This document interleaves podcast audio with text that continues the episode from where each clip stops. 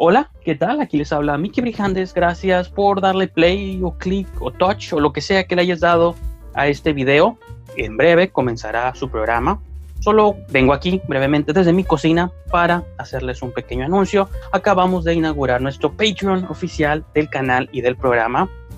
Es costoso hacer estos shows semanalmente y sobre todo producir dos shows a la semana en estos tiempos donde todo el mundo se ha sumergido en caos, creo que es mucho más importante sentir que puedo contar con el apoyo de todos ustedes. Los invito a que entren a patreon.com diagonal brijandes, patreon.com diagonal brijandes. De algún modo ese sitio dobletea como blog oficial del programa. Ahí vertimos todos los videos, todos los audios, todo lo que compone este show. Lo pueden encontrar en patreon.com diagonal brijandes. Pero y más importante aún o más esencial aún es que pueden suscribirse con una membresía mensual por menos del costo de una entrada al cine al mes o incluso menos que un DC Comic, que los cómics hoy en día son bastante caros, pueden apoyar a que este programa siga existiendo, siga con el mismo ritmo, la misma modalidad y podamos tener más y mejores invitados y podamos expandirnos. Entonces, los invito a que por favor entren a patreon.com diagonal brijandes, chequen en qué consiste esta membresía y que por favor, de la voluntad de sus corazones, nos apoyen a que crezca el programa. Uno de los beneficios que pueden obtener, entre otros tantos que pueden leer ahí en la página, es que si les gusta el programa y si les gustan los temas de los que hablamos, pues bien, pero si hay otros temas allá afuera flotando, noticias, recomendaciones, películas, yo qué sé, lo que a ustedes se les ocurra, que les gustaría que tocáramos en el show o en cualquiera de los programas, o hacer sugerencias de contenido, de invitados, de segmentos, secciones, yo qué sé, Ahora sí que la creatividad y el cielo es el límite. Uno de los beneficios que obtienen al suscribirse a Patreon es que son añadidos a un grupo oficial del programa. En ese grupo ustedes podrán hacer sugerencias, menciones, este, comentarios, yo qué sé. Y les aseguro que cada semana, cada martes o incluso los programas del fin de semana, vamos a tocar los temas que ustedes sugieran. Entonces, eso es uno de los tantos beneficios que pueden obtener si se unen al Patreon. Entonces, repito, patreon.com diagonal brijandes. Entren por favor, chequen las opciones y si les late, les agradecería mucho su suscripción. Ahora sí, sin más que añadir, comenzamos con el programa. Te mando un beso, un beso muy grande. Chao, arrivederci. Ay Dios, lo único que falta, que Fernando le cuente todo a sus amigos. Y con alguien tiene que hablar. Tú ni siquiera te despediste de él. Sabes que me tienes cansada y hoy no te voy a escuchar. Ay, Isabel, no tires tanto de la cuerda, porque a muchas mujeres les gustaría que Fernando se ocupara de ellas. Vete al diablo.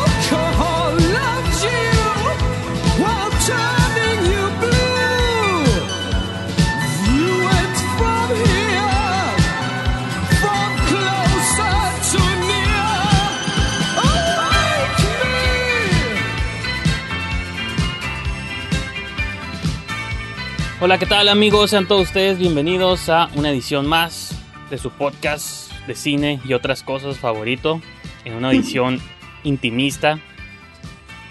Hace como un mes grabé un episodio sin Livia, Sans Livia. Hoy decidí darle una patada a Ángel y vamos a hacer solo ella y yo, entonces les garantizo mucho cine de horror al menos.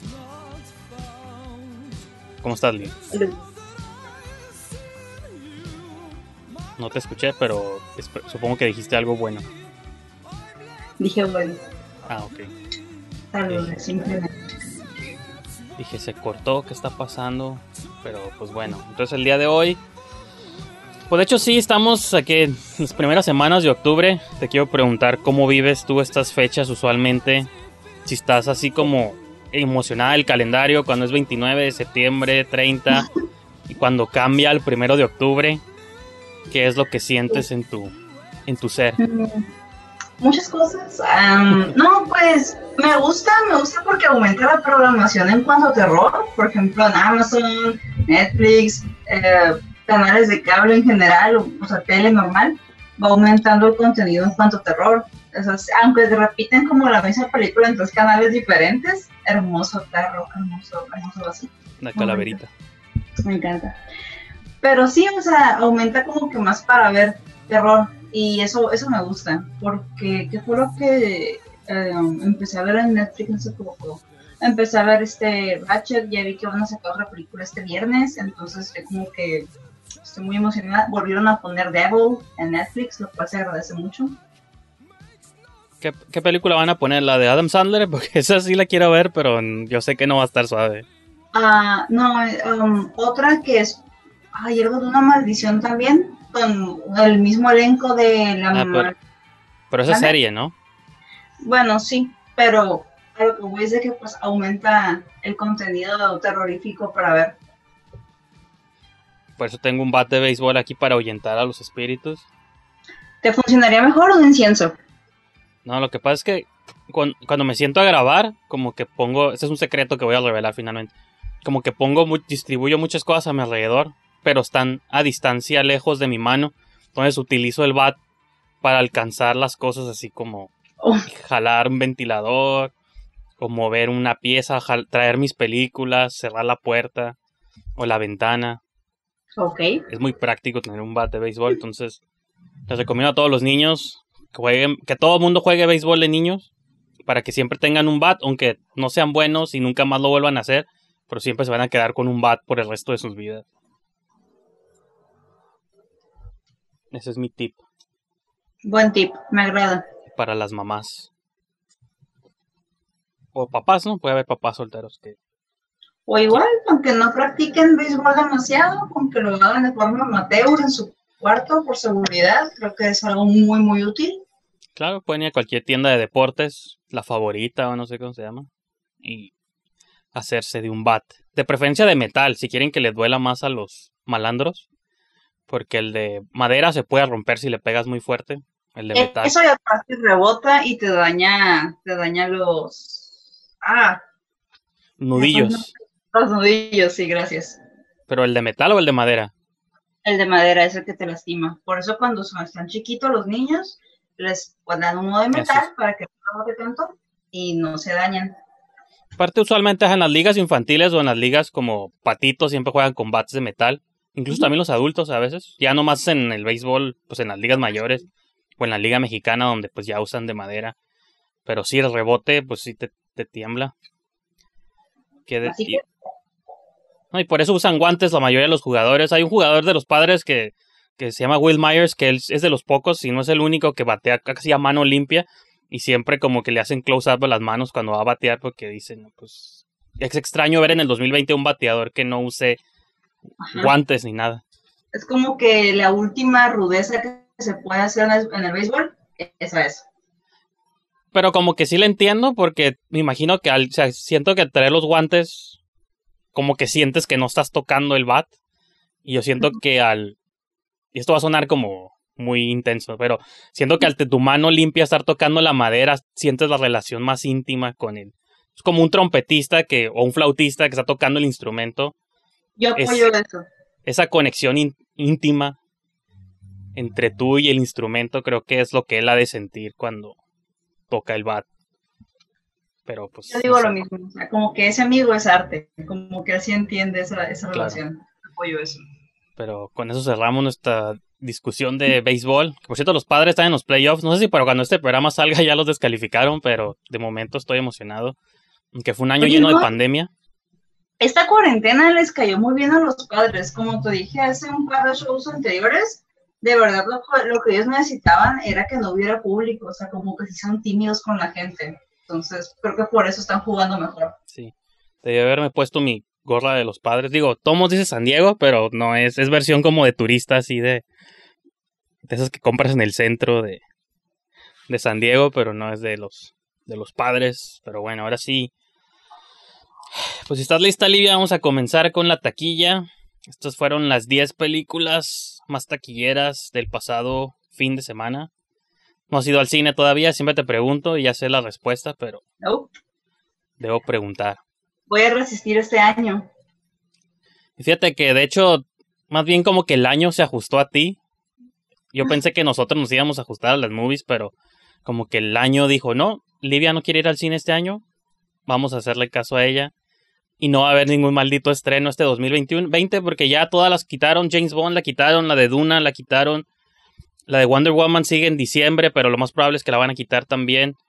Ya, o sea, ya no hay movies al nivel de la de Nolan, así de masivas. Cero movies de aquí al, a diciembre. Entonces, pues ya ni yo, hasta siento yo que ni voy a ir al cine ya porque no voy a ir a ver movies patito tampoco. Entonces, te saliste con la tuya, Livia. Te odio. Digo, el odio es una palabra muy fuerte, pero todos modos. Te molesta que tuvieras razón, lo sé. Pues sí, tú y la gente que no se cuida y tan fácil que sería ponerse máscaras y no hacer fiestas y todo se habría resuelto quizá más rápido o más pronto, pero Pues sí. No, sí, y la gente está, ay no, es que no se antoja salir por la gente, así cuando uno va al mandado y la gente ni así respeta la fila, o sea, hay dibujitos en el piso que te indican que Ah, están sí. separados. Uy, no. pero pues que al cabo que no pasa nada aquí. Es un Ay. metro, es un metro, no, ahí no es un metro, señora, o dos metros, ¿no? Pero sí. Pues sí, pues todos va a ser interesante hacer esto de la taquilla porque pues me interesa qué movies van a estar en el top 10 pues semana tras semana, ¿no? Porque sí se van a seguir estrenando películas, nomás ya no va a haber estrenos pues masivos, explosivos de los que me gusta ver en pantalla grande. Súper mayor-. Ajá. Sí, la mayoría de estas cosas las puedo ver pues en mi casa en video y pues digo, pues ni pex. Me resigno ya. Ganaron ustedes, ganaste tú, ganó Ángel, ganaron Adrián también porque no le gusta ir al cine. Ganaron todos malditos. Si te sirve de algo, mi corazón está roto porque a mí me encanta ir al cine, pero pues. Y en décimo, y qué extraño que esté en décimo lugar porque el año, la semana pasada estuvo en primero, que hice el top 10 estaba en primero, y de la, del 1 bajó al 10. Pero fue la de Break the Silence, el documental de, K, de BTS, para los fans del K-pop. Que Livia, tú, eres, tú al parecer eras experta en eso. Conozco un poco, pero no soy así como que experta en la materia. Pues hicieron un documental BTS y la semana pasada, te digo, estuvo en primer lugar, pero ahora está en décimo. Cayó hasta abajo. Eh, entonces, ustedes son fans, pues díganme por qué. A lo mejor estuvo muy chafa y ya se murió la magia, ¿no? En noveno lugar tenemos El Manicomio del Terror. Esa movie que sigue ahí aguantando, no sé por qué. Siempre la menciono y nunca la he visto, pero pues ahí anda. Hicieron otra adaptación de Lassie, el perrito, el mejor amigo de los niños. Se llama Lassie vuelve a casa, en octavo lugar. En mi vida había escuchado esta movie, pero pues ahí sale un perrito en la portada. Y asumo yo que es asumo yo que es ajá, otra adaptación de pues de Lassie, ¿no? Si has escuchado ese perrillo ahí que que ha tenido como muchos, pues han hecho como muchas movies y series y no sé qué tanto. Pues ahí está otra versión. Muy bonito. La que sigue es mexicana, me parece. Padre, no hay más que uno. Séptimo lugar. Vamos a googlear a ver si es mexicana o no. Suena como esos títulos que. Pues de películas mexicanas, ¿no? Pero. Padre, no hay más que uno. Es una. Ah, no, es, ¿Mexicana? españ- es española. Como que te congelaste en mi pantalla. No sé si fui yo o fuiste tú, pero. Dice comedia dirigida por Santiago Segura. Pues sí, es española. En sexto lugar, una que sí es mexicana, El Club de los Idealistas. Lleva ya dos semanas ahí en el top 10. En quinto lugar está Scooby-Doo. ¿Dónde estás? Siete semanas lleva ya y se me hacen muchas. Yo odié esa película. No soy fan de Scooby-Doo, pero me hizo ser fan de Scooby-Doo y odiar esta película más. Una que sí te recomiendo, no sé si la hayas visto o no, pero es de estas que te digo, está en el cine ahorita, pero pues ya la puedes ver en video, la puedes ahí piratear de cualquier página. La Sputnik, el extraño pasajero. Mm, ok, sí me toca verla. Es rusa. Los rusos usualmente no hacen buenas movies de horror, pero lo menos que me gusten a mí. Pero esta ya es la primera película rusa de terror que siento que les quedó curada. No, no es una idea muy, no, muy nueva y muy original, pero se supone que, no sé, en Chernobyl o en un lugar de esos se encuentran. Ah, no, uno, dos astronautas que van al espacio regresan, pero como Venom, ¿no? Uno de los dos regresa infectado de algo Mm. y lo meten como a cuarentena y lo tienen ahí como en un cristal, ¿no? En observación y llevan a una doctora que es como la más fregona ahí de toda Rusia a que le haga como análisis y poco a poco pues empiezan a ir descubriendo cómo opera la criatura o la cosa que trae dentro.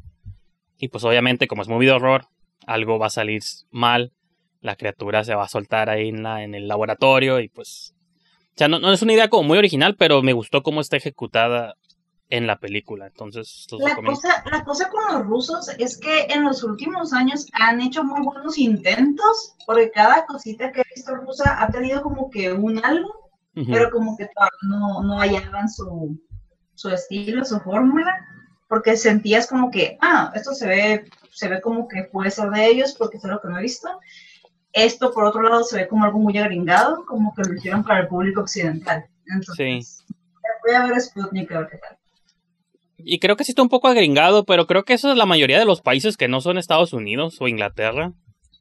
Todas sus movies de horror siempre quieren copiar pues el cine, pues el cine gringo, ¿no? Porque el cine gringo es el más popular, entonces. Y ahí está lo chafa, pues, porque cuando empiezan a copiar es cuando ya no, no funciona, no funciona. Como la novia, la novia tenía muy buenas cosillas, mm. pero ya cuando quisieron como que gringarse, ahí es como que ahí le regaron. Sí, y luego pues la de Baba Yaga era rusa también, ¿o no? Sí. La que querías ver. ¿Y qué otra movie? Hay una, hubo una, una de una sirena hace unos años. Ah, hice video de eso. Y sí, también. Era una buena idea, pero sí tuvo sus detallitos como que me quedé, no. Solo se quedó en buena idea Sí. y ya. Y lo difícil de Rusia es que por mucho tiempo su cine estaba controlado, pues igual que en Corea del Norte, ¿no? De que la diferencia es que desde que se disolvió la URSS, pues Rusia ya como que pudo hacer cine, pues o sea, como por mucho tiempo el cine estaba controlado por el gobierno. Entonces, como que el gobierno ruso nunca le apostó al cine de fantasía o al cine de terror. Entonces, realmente son muy raras. Y cuando revisitamos la historia del horror de clásico, nunca ves películas rusas porque no hacían ese tipo de movies. Hay una que se llama B, B, es B, V, I, Y, ¿no? So, así se escribe esas tres letras. A mí me encanta esa movie y es de las pocas películas rusas que, que tengo en mi top de toda la vida y, y porque me encanta, ¿no? Se supone que es un padrecito que está dejando de creer como en, pues en Dios, ¿no? Y ya se, está como en el, ya habíamos, ya habíamos usado esa palabra una vez, siempre se me olvida. Donde están como todos los que están aprendiendo a ser padrecitos. No, eh, seminaristas. Semina, ándale eso. Entonces, es, pero es como en los 1800, ¿no? Pues se supone, es como los misioneros o algo, pero es uno que ya está dejando de tener fe. Entonces, sus superiores dicen, ah, ok, entonces te vamos a mandar a una misión a un pequeño pueblo. Dicen que se aparece tal cosa en una vieja iglesia abandonada o algo así. Entonces, él como no cree, dice, ah, pues Simón, yo me aviento el jale. No, no, ajá, entonces cuando llega a la casa, tiene que estar, el reto es que tiene que estar, no es reto, pero según para que se le aparezca algo, tiene que estar tres noches en esa casa o en ese lugar abandonado. Y sea, pues sí, voy, me quedo a dormir y no pasa nada, ¿no? La película es como de los 60, entonces tiene un look así medio psicodélico curada. Entonces, conforme van, pasan las noches, todos, se- yo siento que el director de Evil Dead vio esta película y se inspiró porque conforme pasan las noches empiezan a pasar cada vez cosas más locas y criaturas y duendes y, y hasta finalmente sale una bruja que lo ataca. Entonces, está como curada esta idea de un padre que está cuestionando su fe y le empiezan a pasar como cosas. Digo, ahorita no te puedo mostrar un clip de la movie, pero sí me gustaría que lo vieras porque... Digo, a mí esa película visualmente me encanta y es, digo, es de las pocas películas rusas que, que me vienen a la mente ahorita. y que tengo en mi top así de la, toda la vida. La voy, a, la voy a buscar porque sí me llamó la atención. Y fíjate que apenas este año, o no sé si fue este año o finales del año pasado, la sacaron en Blu-ray por primera vez en la historia. Yo nunca la había visto, nunca, bueno, yo nunca la he visto en Blu-ray, siempre era una copia hecha fita en YouTube. Pero sí, es del 67. Dirigida por Konstantin Yershov y Georgi Koprachov. Y pues igual y luego te paso bien la info, pero sí está. Pues ahí está, debe estar en YouTube, seguramente, nomás que en una calidad y medio. Pues medio YouTube, ¿no? Pero sí, a mí me gusta mucho esa movie. Y pues bueno, me desvié por el cine horror ruso, no sé por qué, pero. En tercer lugar, Los Nuevos Mutantes. New Mutants. La de los X-Men, esa. Segundo lugar, Tenet. Y en primero, Trolls 2, Gira Mundial. Película animada. Que esa, sí la vi, fíjate, y sí te la recomiendo. ¿Sí? Nunca recomiendo cine infantil. ¿Viste la 1 de casualidad? Mm, no.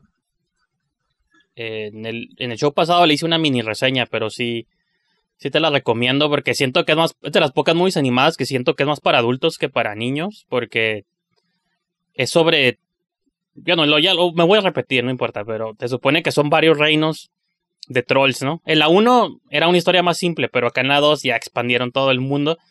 Y como Game of Thrones son diferentes reinos. Y cada reino tiene como una música. Es un género de música en cada reino, ¿no? Están los trolls del pop, del rock, del country, de la música funk, de la música techno, de la música clásica. Entonces, pues cada género domina en diferentes reinos, ¿no? La, eh, la trama empieza cuando los del rock quieren dominar todos los reinos porque quieren que el rock sea la única música que se escucha pues, en todo el, universo. Entonces los trolls del pop, que son los protagonistas de la primera película y aquí vuelven a salir, pues tienen que defender al reino porque pues no quieren que no quieren que haya un solo género, tienen que haber todos los géneros. Entonces, siento yo que el mensaje de la movie es de que o sea, lo digo que los adultos porque los adultos no creo que creo que los adultos somos los más prejuiciosos con la música que cualquier persona, más que los niños incluso. Entonces la movie es sobre eso, sobre cómo tenemos que respetar el espacio y los reinos de cada música. Porque también salen, como hay, hay trolls que ni siquiera alcanzan a tener su propio reino, como los del reggaetón, los del K-pop, este... Hay otros géneros que también salen ahí, pero... Y se, como que se burlan, pero es pues, esta idea de que pues todos pueden coexistir en el mismo lugar, ¿no? Y te puede gustar diferente música. Y te digo, se burlan un poquito como del K-pop y del reggaetón, pero también como diciendo, pues también son géneros y también hay gente que le gusta, ¿no? Entonces, digo, no sé, se me hizo como muy curada el mensaje de la movie. Para ser para niños y como lo exploran, se me hizo chido. Entonces, pues te, te recomiendo que la, que la veas o que se la recomiendes a alguien que la vea. Alguien que sea prejuicioso con la música. Ok, tengo un par de amigas. Y también se hace chistoso que sean los del rock los malos, porque pues, usualmente los rockeros sí son como, esta es la única música, metaleros y, o los punks, y ellos ven el pop y todo lo demás. ¿Mande? Es muy irónico porque sí, esos rockeros se supone que son más rudos, más libres y todo eso, pero pueden llegar a ser muy, muy fastidiosos con, cuando, ven que alguien escucha otra cosa que no sea rock. Así que sí. Entonces yo creo que la movie por eso puso a los rockeros como los que quieren dominar todo. Sí. Pero pues y, los, y, odian a los del pop y el country. Es que por ejemplo hay reino de country y a mí el country pues no me gusta, pero la movie como que también te dice pues es un género al fin y al cabo popular y pues tiene que existir, ¿no? No es tan malo, da la oportunidad. Pues que para mí el country es como el, el corrido mexicano, pues, ¿no? Son puras tragedias de hombres machos que se tienen que alcoholizar. Bueno, en Estados Unidos se alcoholizan, aquí tienen que matar gente porque su mujer los engaña y siempre la mujer es la mala y ella es la que le pagó mal y lo dejó por... Aquí, pero allá es como que te pasaron muchas desgracias, anduviste en vicios, pero encontraste al Señor. O sea, eso es como que lo más común que sí he visto allá. Eh, bueno, escuchado en cuanto a, a corridos gringos, country pues se ocupa encontrar al señor para entender eso. ¿Cuál señor? No sé, el, el del costal. Ándale. Digo, yo, yo empecé a escuchar más country por, porque me gustaba Dolly Parton, porque a un tío le gustaba, un tío era fan. Y ya de ahí, cuando, pues, cuando era niña y que empecé, conocí a Miley Cyrus por Disney Channel, que era fan de Hannah Montana. Pues ella tiene un cover, ¿no? De una rola de Dolly Parton que me gusta, la de Jolene. Y que, por cierto, Miley Cyrus sacó un cover de, de, de Blondie, la de Heart of Glass. Mm. Y no quiero ser ofensivo, obviamente, porque Blondie inventó esa canción y es de ellos, pero nunca había escuchado una versión fuera de la original tan chingona como la versión que hizo Miley Cyrus. Está muy buena. Entonces, este, yo estoy, quedé impactado. Como que tiene la voz de una señora de 40 años que ha sufrido mucho. Y pues todavía está, creo que apenas en sus 20, seguramente todavía, o cuando mucho tiene 30, pero según yo Miley Cyrus todavía no sale de los, de los 20, entonces 20. su transición de Hannah Montana ahorita, digo, parece que ya es una, ha sido una mujer de 40 años golpeada por la vida. Y, y ni Britney Spears ni otras que ya sí están en sus 40, 50 nunca tuvieron esa voz, ¿no? Tal vez No, Cristina. Aguilera, pero pues no así tampoco. La Cristina Aguilera tiene un vocerrón muy suave, pero no sé, como que a lo mejor no experimentó o no, la, o no le dieron tanta chance como, como Miley, tal vez. Pues, pues sí, de hecho, ajá, a lo mejor la ventaja es que Miley Cyrus, a pesar de lo que se podría pensar, como que has- ha podido experimentar más con su propia música y con lo que ella hace de su carrera. Cuando sí, en los tempranos noventas, las disqueras y todo era muy posesivo. Y ellos controlaban tu imagen, qué ropa te ponías, qué canciones cantabas, cuáles eran tus sencillos. Y pues sí, pues por eso enloqueció Britney Spears. Yo digo que, o sea, enloqueció por que en el mundo en el que creció, ¿no? Porque ella, bueno, esa es mi, lo que mi interpretación de cuando veo su trágica carrera. Pues como muchos niños actores, ¿no? Muchos niños estrellas que crecen con problemas porque pues tienen la presión del mundo encima. Eso y aparte que el papá le controla básicamente toda su vida y la, la hizo quedar como loca frente de un juez. Sí, pues se casó ahí con un pan- vil pandillero. Bueno, no sé si se quedó con él o se separó. El Kevin Federline y luego ya... pues pero pues en sus Instagrams que sube ahí todavía me preocupa Britney Spears, pero bueno, a, a todos, a todos. Y pues digo, Miley Cyrus, a muchos les puede preocupar también, sobre todo si se quedaron con imagen de Hannah Montana, pero yo la veo más bien como una artista que está explorando pues todo, ¿no? Y está, está curada. Sí. Y con eso concluye nuestra conversación de Miley Cyrus. y pasamos a... ¿Qué pasamos? ¿Qué sigue ahora? Ah, las movies que se estrenaban una semana como esta, pero hace 10 años. Del 8 al 14 de octubre del 2010. Fíjate que estuvo chistoso porque tú habías mencionado que habías visto la de Caso 39. Y no esta semana, pero la semana pasada se había estrenado Caso 39 en cines. Entonces coincidió. Esta semana se estrenaron dos que está interesante. Una nunca la he visto, pero es de Wes Craven, más que más nunca la he visto. La de My Soul to Take. No sé qué nombre le habrán puesto en español. Fue ya cuando mm, Wes Craven no sacaba películas muy buenas. Y no sé si ya había hecho la de Scream 4 para estas fechas. Pero cómo le pusieron en español. Estoy googleando aquí en voz alta. Ni siquiera sé quiénes, qué actores salen. Conocidos. No reconozco ningún nombre. Y ninguna fotografía. En español, ¿cómo le pusieron? Espíritus. No, pues wow, qué nombre. y en Argentina se llama Tomaré tu alma. En Brasil, a séptima alma. En, en México se llama Espíritus. En Perú le pusieron Mentes Diabólicas. En España, Almas Condenadas. Y pues en inglés, My Soul to Take. Que sería como, pues sí, como tomaré tu alma, ¿no? O mi alma para tomar. Ahí la puedes googlear en tu teléfono. Digo, nunca la vi. So- digo, es de Wes Craven. Eso es lo, lo más llamativo, yo creo, de la movie. Fue como cuando John Carpenter hizo la de The Ward con Amber Heard, que estos como maestros del cine de horror ya haciendo como peliculillas, Por diversión. pues por diversión o por trabajar en algo, ¿no? También. Para estar ocupados, ¿no? No, fíjate que eso no la he visto, la voy a buscar, nada más porque es de Wes Craven. Porque había hecho una de Lobos también, la de Curse. Creo que tú la habías mencionado, ¿no? Con, con Ah, esa sí. Christina Ricci. Esa ahí la tengo, de hecho. Ajá, y, o sea, fue como esa etapa, pues ya de los últimos años de Wes Craven. Que pues, no. Y John Carpenter igual. El Carpenter sigue vivo, pero pues ya no dirige nada porque pues ya.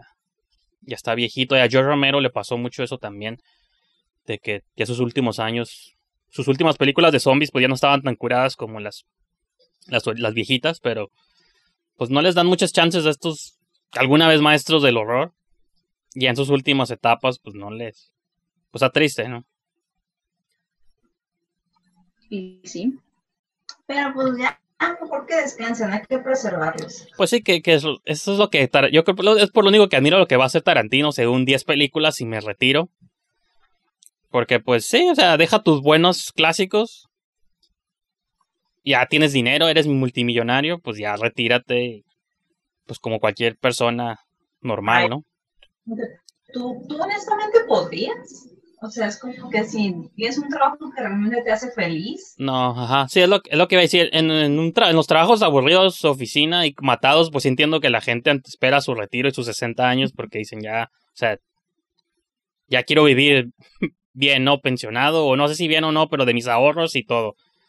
Pero sí, en las avenidas artísticas, músicos, cineastas, escritores, sí, yo creo que la creatividad no se acaba hasta que te mueres, ¿no? Entonces, por eso Scorsese o hay muchos directores muy, muy viejitos que sí siguen dándole Clint Eastwood. Porque en lo creativo yo creo que es difícil apagar ese, ese chip. Ajá. Aparte es como, siento yo como una, no sé, como una comezón, como que en algún punto vas a querer seguir, no vas a, no vas a resistirlo. Por eso a mí se me hace poquito difícil creer que Tarantino sí se va a retirar. Él dice que va a escribir libros, novelas, guiones. O sea, va a escribir nomás, pero no. Ya no va a sentarse nomás a grabar, pero que va a explorar su área literata. No sé, ajá, como no sé si creerle o no, pero no se quedaría sin Eh. hacer nada. Ojalá que no. Pues una parte de mí no quiere, pero una parte de mí siento que ya hizo. Para mí, con la de una vez en Hollywood, esa pudo haber sido su última película. Creo que ya hizo todo lo que tenía que hacer. No me gustaría ver una movie de horror de él. Pero sí, 100% terror. No como Dead Proof es terror, yo sé, pero. Me gustaría. que es de las películas que se me hacen más aburridas de él. Sí, no, yo creo está en mi top 3 de Tarantino, yo creo, fíjate. Amo. A mí me. Yo creo que es de las que más me gustan de él, pero. Para mí, entre esa y Hateful Eight, creo que son sus cosas más parecidas al terror. Hateful Eight nomás porque es una sola locación y. Él ha dicho que es como su versión de The Thing, aunque no hay monstruos, pero. Pues es como thriller más bien. Digo, lo único que me gustaría ver de él, como una movie que él diga, este es mi homenaje al cine de terror, Ándale. se me haría curada. Como este Edward Wright, que está haciendo ahorita una. hizo una de terror, ¿no? Que sale el próximo año. Este. Pues, o sea, me gustaría ver qué haría el Tarantino, pero pues. Tal vez nunca lo sabremos. Si alguien conoce a Tarantino, etiquétenlo aquí, por favor, para que nos conceda este humilde capricho, por favor. Queremos Claro. una película de Tarantino. Humildemente. Estaba escuchando un podcast donde lo invitaron. Esto fue hace ya como dos meses, pero lo invitaron a un podcast, pues, como de tres horas, a hablar de puro cine de Kung Fu, ¿no? De sus películas favoritas y todo el rollo. Y dijo que le tocó la cuarentena, que ahorita está en Israel, porque tuvo un hijo. Ya puros chismes aquí, ¿no? Pero, pues se casó con una, pues se, se casó, ¿no? Hace el año pasado, creo. Su esposa es de Israel. Entonces se fueron allá a tener a su hijo y como que ahí les tocó la pandemia. Entonces, él en el podcast dijo, no, pues ahorita estoy acá en Cuare, estoy este, encerrado, pero en Israel, porque que de acá es mi esposa y su familia, y acá tuvimos al niño. Y pues, ahorita estoy viviendo en Israel, dice, ¿no? Entonces está como extraño saber que ahorita Tarantino está atrapado. Bueno, eso fue hace dos o tres meses, no sé, ahorita. Capaz que ya voló de vuelta a Los Ángeles, ¿no? Pero... Tiene que sacar película de eso. fue un dato de trivia y pues Israel está raro, es como bien random que hace Tarantino ahí, ¿no? Pero de hecho su esposa sale en la movie, en la última, en la de Hollywood. No creo que te acuerdes porque es un mini papelito. Pero ya es que el Leonardo DiCaprio se casa. No, no, de hecho no es cierto, no es ella. Es otra. Creo que sale en la escena de cuando están en el party de la mansión Playboy. Ok. Hay una escena donde sale. Le da como dos o tres líneas de diálogo a su esposa. Sale como. Le pregunta al que sale de Steve McQueen. Le pide un cigarro o algo así. Y digo, sale como un minuto máximo, quizá menos. Pero esa es su esposa, la esposa de, de Tarantino. Ah, ok, no sabía.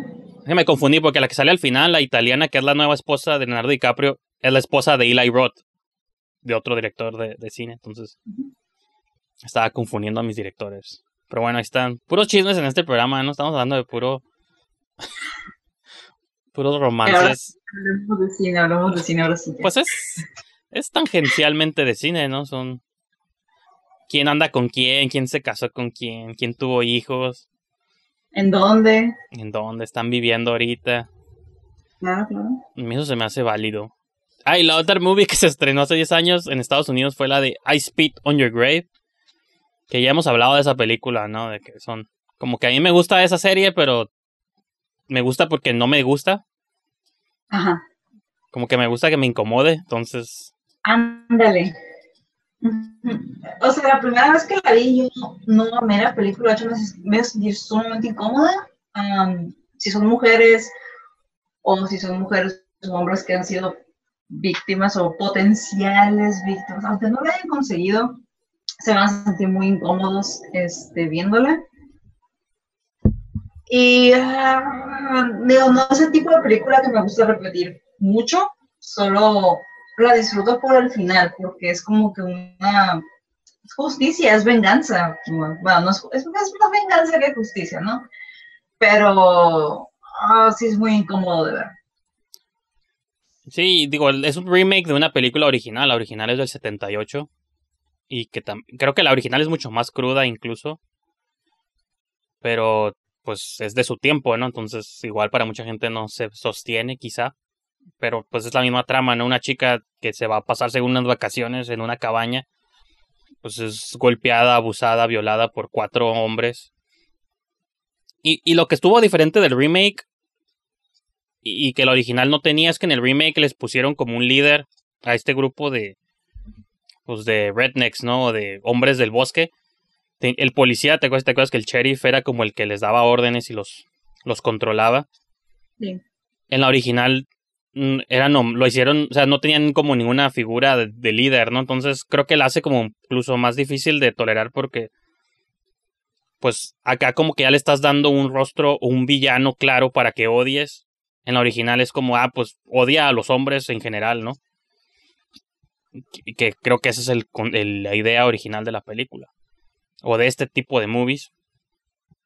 Así que, pues sí, se estrenó la primera. Son de la nueva, hicieron tres.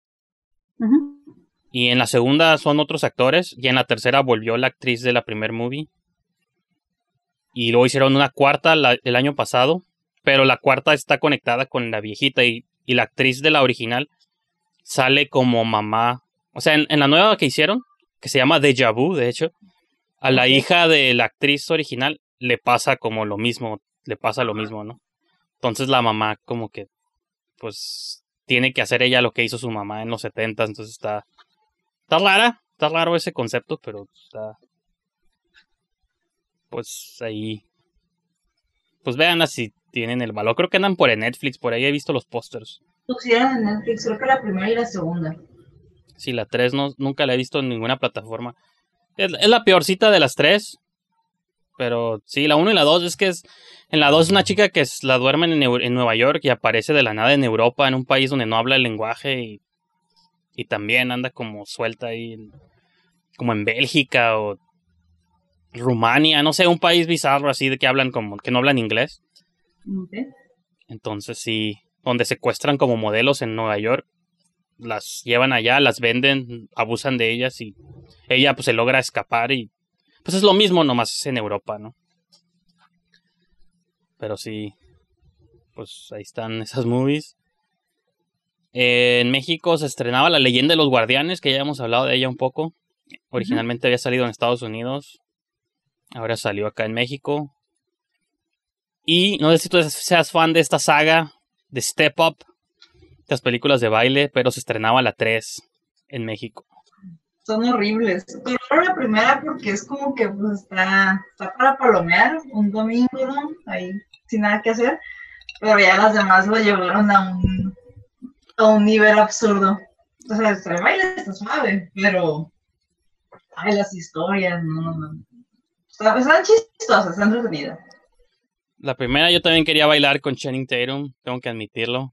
Quería que me bailara. Y para seguir con chismes, ahí es donde conoció a su esposa, que ya están divorciados, pero a su primera esposa, o sea, bueno, no sé si es su primera, pero a su alguna vez esposa. Este, ahí fue donde se conocieron. Pues yo sí son como gustos, yo la mencioné, creo que le dije a Ángel cuando reseñé la película de Work It, una que está en Netflix, de que sí las películas de baile son como de mis gustos culposos o las movies de competencias de algo. O de, pero como Pitch Perfect o algo, de que todo está, todo está apuntando a que al final va a concluir en una competencia, y en particular de baile o de porristas, como en Bring It On, o algún X o Y competencia, porque es fórmula, ya sabes qué va a pasar. Y no siempre ganan, a veces pierden, también eso es parte como de que perdimos, pero aprendimos una lección. O ahí por la ejecución, o sea, porque están tratando los pasos de baile, las coreografías, o sea, por eso, no porque realmente creas que te va a cambiar la vida o que la trama va a estar bien cool, o sea, sí. Y, ajá, no porque te van a cambiar la vida, pero yo sí creo que pueden inspirar a alguien a que adopte la danza si nunca han bailado y digan, ah, esta película me inspiró a bailar o a cantar o podrían, digo, no a todos, pero ah, va, es válido. Te va a haber movies que las veas y digas, ah, pues yo, quiero bailar, ¿no? Y y haces como, pues te inscribes a una escuela de baile y capaz que te sacó como un talento que no sabías que tenías. Entonces, eso es posible en mi cabeza. ¿Lo ves? ¿Lo ves? Tu manera de decir, estás loco, pero está bien, ya lo, no, No, en serio, creo. Por ejemplo, ¿qué fue? Hace unos años, ay, no me acuerdo si cuánto, pero tiene rato cuando salió la película de Burlesque de Cristina Aguilera. Ah, esa me gusta también un montón. A pesar de que está bien chafa, me gusta. Ok, yo amo esa película también. Mi papá, mi mamá, o sea, acá, o sea como vimos, la vimos en Netflix, que la, que la pusieron, nos pusimos a ver la película. Pero, porque mi papá es fan. ¿Pero te gusta porque te gusta el burlesque o porque te gusta la película como película? Porque me gusta el burlesque, Cristina Aguilera y Cher. Cher. Entonces, todo eso junto en una película para mí es fabuloso. Entonces, y mi papá es fan pues, de las mismas tres cosas. Más que nada de Che y Cristina Aguilera. Este, Dile a tu papá que lo felicito por su buen gusto. Sí. Pues, de hecho, compartimos un montón de gustos, mi papá y yo.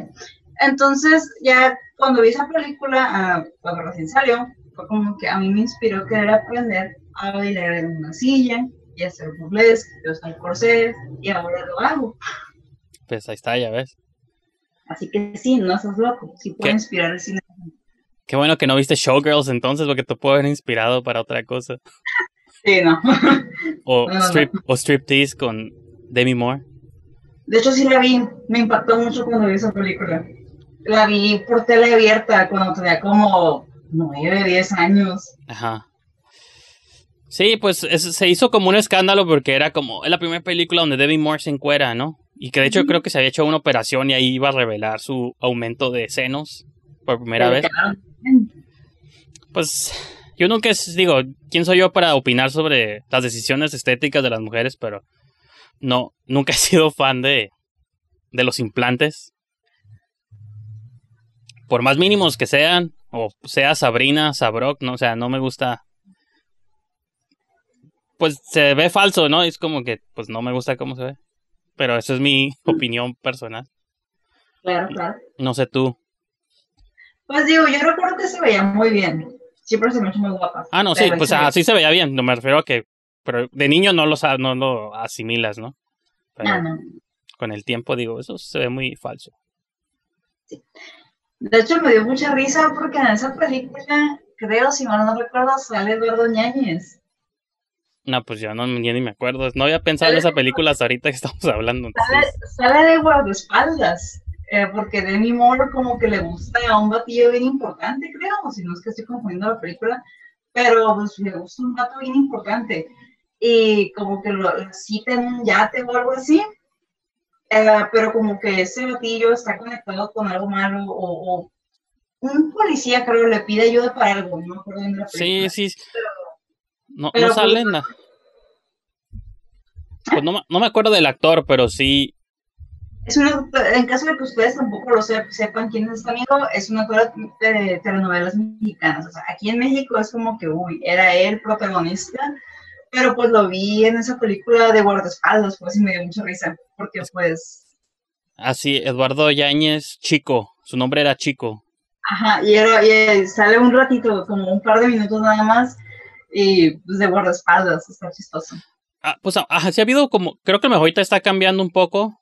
Porque antes les daban ajá, como trabajo a actores que acá eran populares, pero con roles súper chiquitos.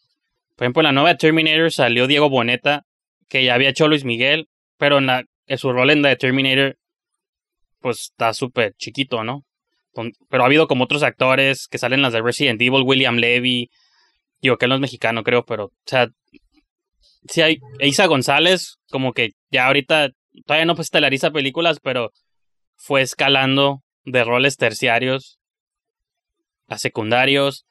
En la cuarta de Matrix va a salir Erendira Ibarra, entonces eso está curada.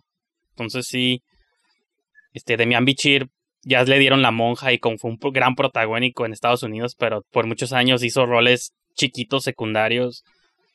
Entonces, pues, digo, y hay otros que ahorita no me acuerdo. ¿verdad? Pero sí, este, pues por algo empiezan. Ya no sé si él hizo algo después, pero probablemente no. Como que en el otro lado, sí, en, Estados Unidos, Eduardo Yáñez como que sí hizo una que otra cosita, pero que por alguna razón no sé por qué ya no le siguió y mejor se quedó en México haciendo telenovelas, pues quedaron estelares aquí y no le iba mal, que yo sepa. Sí, pues aquí la telenovela nunca, nunca falla. ¿Qué otras movies salió? Punisher, Hombre en Llamas, Cosas Salvajes. Me imagino que todos eran roles pequeños, pero sí hizo dos que tres movies gringas. Pues bueno, ahí está la historia de Eduardo Yáñez. Yáñez. Es que está difícil de pronunciar su apellido, yo creo por eso. O sea, digo, en Estados Unidos, porque allá la ñ no existe ni los acentos. Yep. Y la Y es, es- se pronuncia como L. Yáñez. Yáñez. Yo creo por eso no pegó. Se tuvo que haber puesto Eddie Johnson o algo así. A lo mejor. Y pues estoy en una encrucijada. Llegamos a la sección favorita de los niños, la recomendación de DVD. Sí. Tengo como que nunca se me ocurrió que, o sea, sí, se sí sabe que estamos en octubre y que íbamos a hablar de terror y todo eso. Pero cuando hice mi selección nunca elegí nada de terror. Entonces, y hasta ahorita me estoy arrepintiendo, pero pues ya ni modo, ya estamos demasiado lejos para, para eso. Entonces, voy a romper las reglas. Una película española. Y que ni- pero voy a romper las reglas porque no es un DVD, es un Blu-ray. Pero yo prometí que no iba a recomendar Blu-rays aquí en, esta, en este programa. Pero pues me vale cacahuate, es mi sección y puedo hacer lo que quiera con ella. Por supuesto. En el lejano 2012, ¿te acuerdas del artista, The Artist? Esa película muda, silente, que ganó el Oscar a Sí. mejor película. Este, lo que fue, lo más extraño es que no fue la única movie en blanco y negro muda que se estrenó ese año en alrededor del mundo. La otra que también salió y que nadie vio, más que creo que yo y poquita gente. Bueno, ganó el Ariel, la mejor película iberoamericana, pero ni siquiera nos la nominaron al Oscar. Es Blancanieves y los, bueno, no se llama y los siete enanos, pero pues es la historia de Blancanieves y los siete enanos. Con Maribel Verdú. Es una película española de Pablo Berger. Sí. ¿Mande? Mm, Sigue. Ah, ok. ¿Nunca. ¿Tú nunca la has visto? No. Pues es una movie así en blanco y negro, también muda. Sale Daniel Jiménez Cacho, que él es mexicano, eso sí. Blanquín era Blancanieves. Macarena García, sepa quién es esa actriz. Pero pues la, la más popular era Maribel Verdú y pues la pusieron ella en el póster, en la portada. pero ella era la bruja, ¿no? La madrastra. Y pues es una versión, este, como español, o sea, adaptada como España, pero con un twist español también, porque Blancanieves es hija de un torero famoso. Entonces, ella como que está crecida como en el mundo como de los toros y todo ese rollo ahí medio español. Y los enanitos son como de un circo, de un carnaval así medio... Digo, tiene un feeling y la música está como muy española. Eso es lo que me gustó como del giro que le dieron a la película. Pero pues es la historia de Blancanieves que ya conocemos. De igual, tiene una madrastra, le da una manzana, se envenena, y un príncipe que la tiene que despertar y pues ya se la saben, ¿no? Pero pues ahí está mi, mi primera recomendación. No sé qué opinas al respecto. Me llama la atención, la voy a buscar. Les voy a enseñar. Por dentro pues no tiene nada, el disco y el signo de, de reciclaje. Me voy a leer la, a ver, la sinopsis. Dice, versión libre de carácter gótico del popular cuento de los hermanos Grimm, que ha sido ambientado en España durante los años 20. Blancanieves es Carmen, ah, le cambiaron el nombre a Carmen, una bella joven con una infancia atormentada por su terrible madrastra. Huyendo de su pasado, Carmen emprenderá un apasionante viaje acompañada por su grupo de nuevos amigos, una tropa de enanos toreros. Entonces, pues sí, no se ven bien, pero por ahí salen los enanitos en el cufo en medio. Eh, bueno, no se ve, pero son como un circo de enanitos y están vestidos de toreros y está. Está suave. Esta no me acuerdo si la vi en el cine o la vi en video, pero me gustó mucho. Se me hizo curada. Y ganó 10 premios Goya, al parecer, aquí dice arriba. Y en México se llevó el Ariel la mejor película iberoamericana. Entonces, pues ahí está. Mi primera recomendación. Ok, la segunda. Esta sí es de terror. Esta no estaba planeada para esta sesión, pero la tengo aquí a la mano y aprovechando que andas aquí y que el cine mexicano es, te gusta. No me gusta la portada, yo creo si tuviera que hacer un top de las peores portadas de todos mis discos, está aquí. Pero la película me gusta mucho y esa es Veneno para las hadas. Uh, Esta la, compré en Mix Up. Aquí como por 79 pesos o algo así. Pero es la peor portada en la historia del mundo. Son puras letras. Como que es una colección de IMCINE o algo así. No, mira, hablando de los Arieles, es una colección de la academia. Entonces, todas sus movies que sacaron, las sacaron en esta versión blanca y con letras, pero pues una movie tan mágica merece una mejor edición. Aquí está el interior. Sí, Esa película está buenísima. es mi favorita de Tawada y eso que tiene buenas. O sea, la del viento y la del libro de piedra y todo eso también están curadas, pero. De hecho. Esta es la que más me gusta de. Yo, espero y por corazón que no hagan remake, que, que dejen en paz esa película. Porque hicieron uno de Sabritos de miedo y, oh, Diosito, no, horrible. Pues de todas, ¿no? Le hicieron, le hicieron el libro de piedra y la de más negro que la noche. Donde sale, de hecho, Erendir Ibarra ahí también. Ahí sí, está. No, esa, es muy buena esa película, me gusta mucho. Este, ¿cómo se llama? Flavia. Flavia era la mala, ¿no?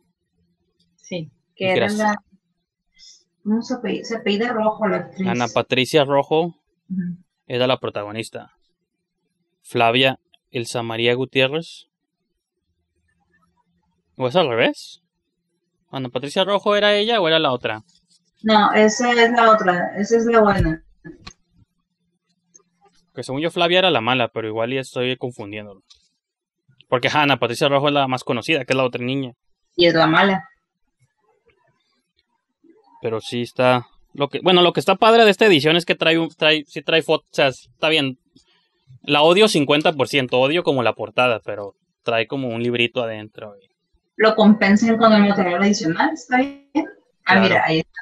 La buena es la mala, la castaña es la buena. Sí, es una historia de niños.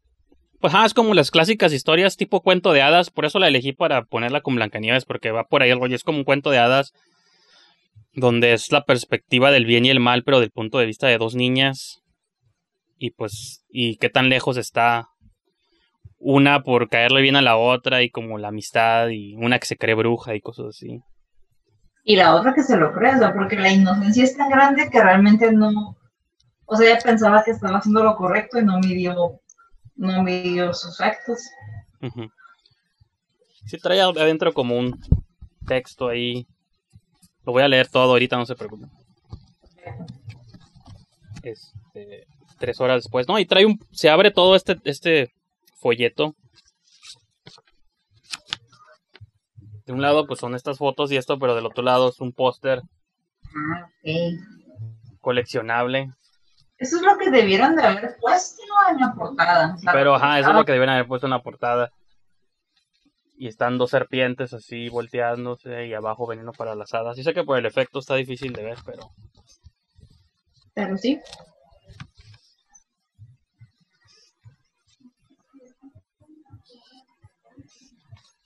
está veneno para las hadas. Poison for the Fairies, creo que se llama en inglés. Sí, lo produjeron. Y pues sí, es una movie que, digo, no, no muchos han visto tal vez. Del 84. Y creo que como se habla de Tabuada, no sé si es de las que menos se mencionan. Porque creo que todo el mundo se va hasta el viento, tiene miedo. Libro de piedra. De Y- hecho, Y más negro que la noche. Pero sí. Y ajá, hicieron remake de las tres, pero esta nunca la tocaron. Y creo que, qué bueno. qué bueno. Que ¿Por siga así, que siga así, por favor. Que digo, si lo hubieran hecho hace varios años, hubieran podido haber puesto a Belinda, ¿no? Ándale. Ahorita no, sé, por- por- no sé quiénes sean los niños actores mexicanos ahorita, porque pues, no veo ya nada. Nada de eso, pero sí. Está veneno para las hadas. Ya son mis dos recomendaciones del día de hoy. Blancanieves, veneno para las hadas. Una tarde muy cuentos de hadas. Yo tengo dos recomendaciones también. A ver, saca, aprovecha. Eh, la primera no es. que ando de buenas. Sí es terror, pero no como tal. A mí me da miedo por la temática que explora esa película. Esta es Brasil. Brasil. na, na, na, na, na. Sí. Me gusta mucho esa película porque, o sea, quien estaban viendo el futuro ahí. O sea, todo está monitoreado, controlado. O sea, si creen que ahorita hay burocracia, espérense, va a haber más todavía. O sea, está es terrorífica por eso, porque es demasiado, se siente muy real. Entonces, si ustedes son gustosos de, de creer que se va a poner el mundo peor, que las conspiraciones son ciertas, les va a gustar Brasil. Y Yo la otra, y la otra es este juegos diabólicos. No sé por qué le pusieron así a Poltergeist. Poltergeist, ah, Es Poltergeist. es la, Y- la viejita, ¿no? No es la nueva.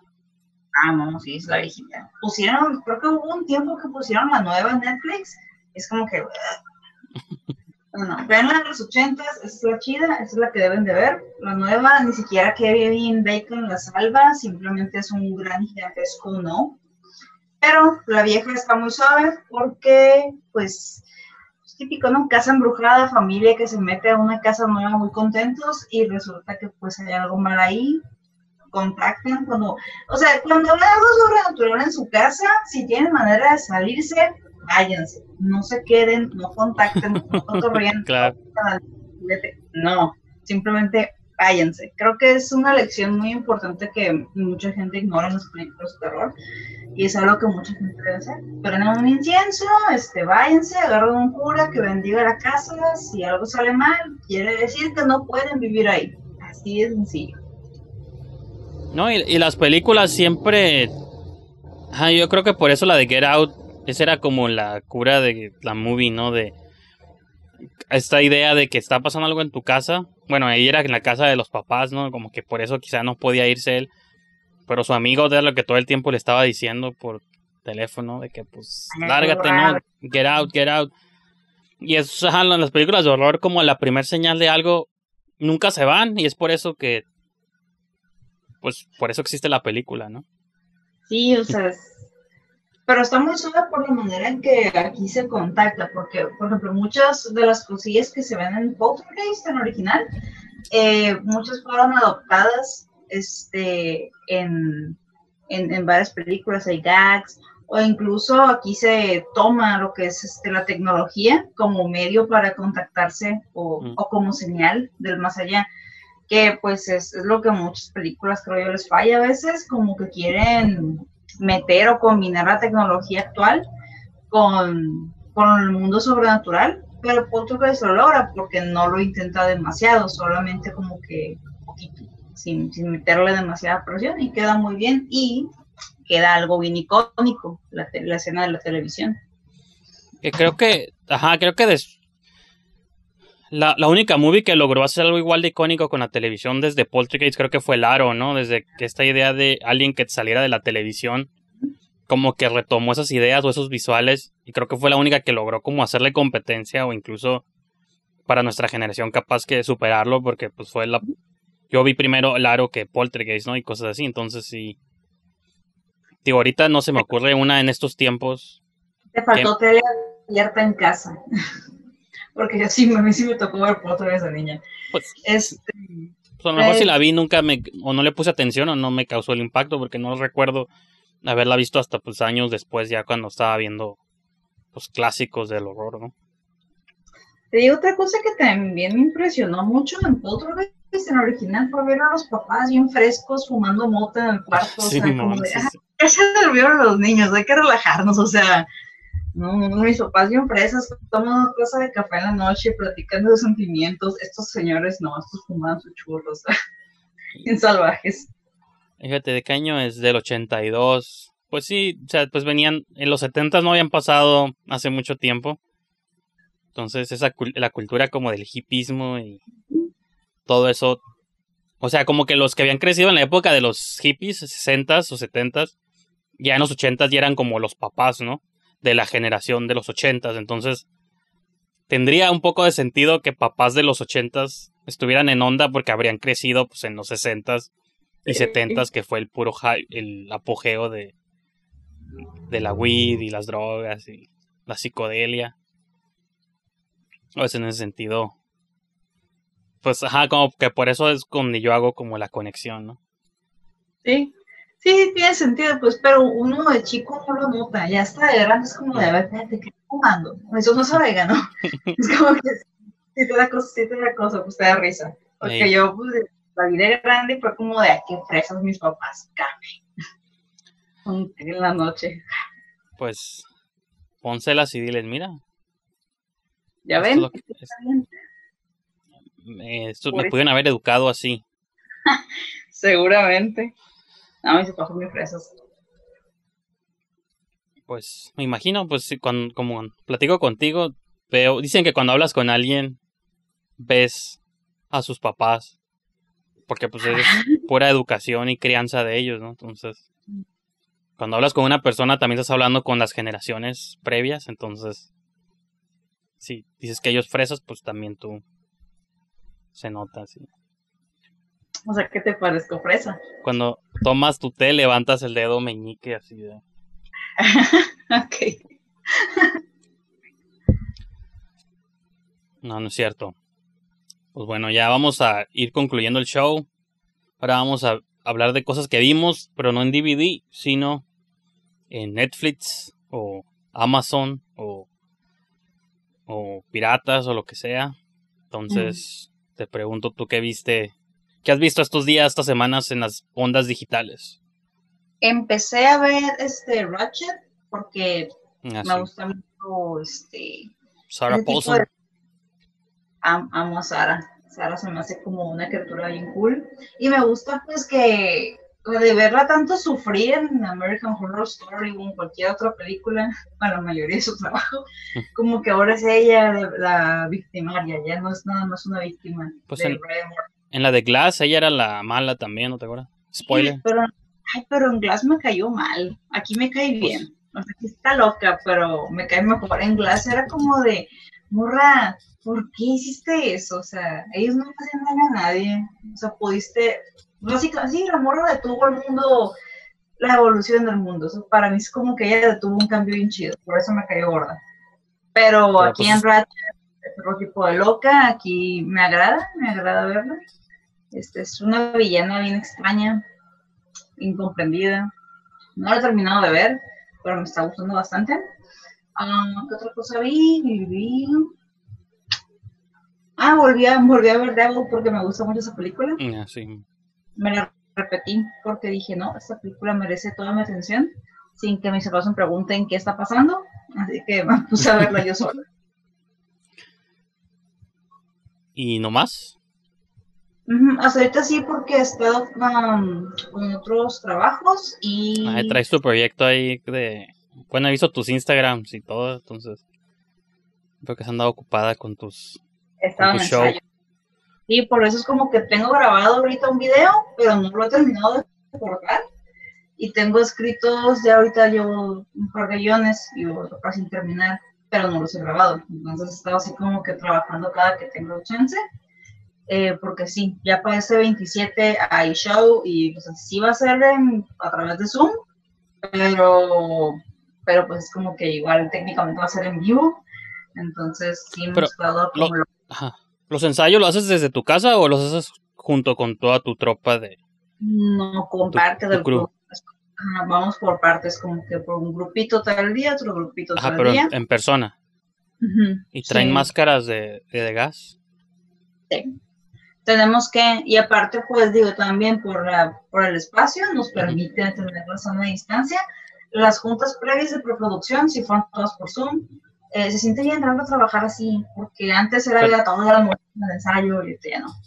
Pero lo que te preguntaba, ok, si esos, esos- los ensayos son en, en- sí en persona, pero el show va a ser, todos lo van a hacer desde el mismo lugar o cada quien desde sus casas, o Sí. cómo, cómo va a funcionar eso. Está... Todo va a ser a través de Zoom, pero eh, igual va a ser por horarios, como de, ok, tú llegas a tal hora para que te- la transmisión sea contigo, puedes hacerlo, vaya.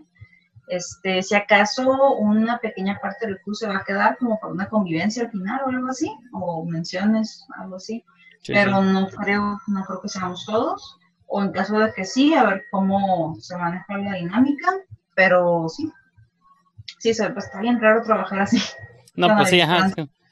Como que están haciéndolo pues para no hacer, no, no hacer nada y con, mantener como siento yo el ritmo. Bueno, eh, es parte de un festival, ¿no? Asumo que también el festival. Ah, no, lo del festival ya quedó. Esto va a ser más como para un show, este, como, eh, lo que es um, Teatro Ver el Vicio, que es en la Ciudad de México, nos eh, hizo una invitación a lo que es no tener cabaret, como de, oigan, ¿saben qué? Este, quieren tal espacio para poder, este, mostrar su show acá a través de esta plataforma, ¿no? Pues que sí, ok, va a ser a través de Zoom, Ah, digo, la idea original, ¿no? Es de que hubiera estado bien cool, que hubiera sido en tú ibas a ir allá. Eso.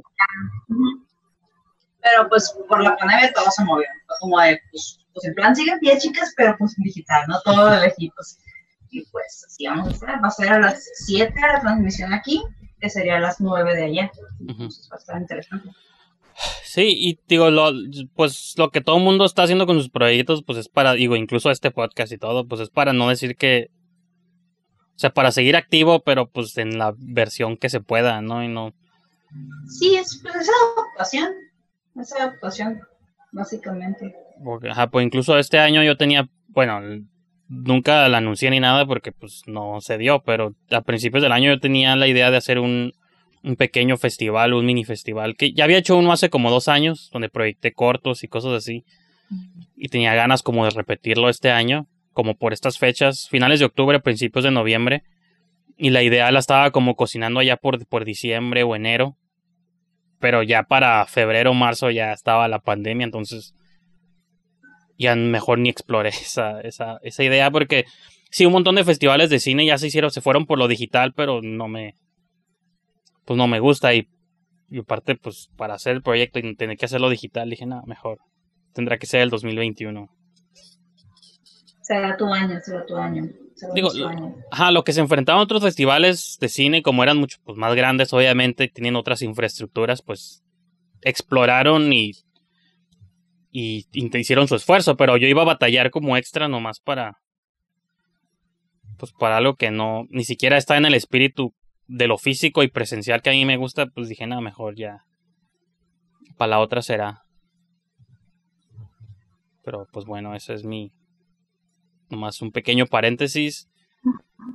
Quiero mencionarte que yo vi la. Me aventé un maratón con las primeras siete Nightmare on Elm Street. Pesadilla en la calle del infierno. Algunas las haya visto, otras no. Y pues ahorita que es octubre me voy a aventar varios maratones y sí. No sé si tú las has visto todas o la mayoría. Sí, de hecho, tengo. Creo que está aquí. ¿Dónde la puse?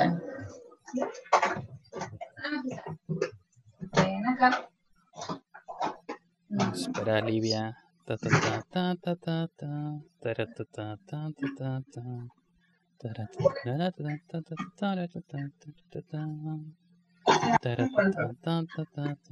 Pero por aquí tenía mi, mi colección. Tengo la colección en Blu-ray de todas las de Nightmare on Street. Este, prometo buscarlas. Yo juraba que estaba en esta caja, pero no. Creo que debe estar en mi mueble de muñecas. Sí, si es algo que no te va a tomar tanto tiempo, igual y te espero no, Y sí me va a tomar. y edito. Ok, entonces.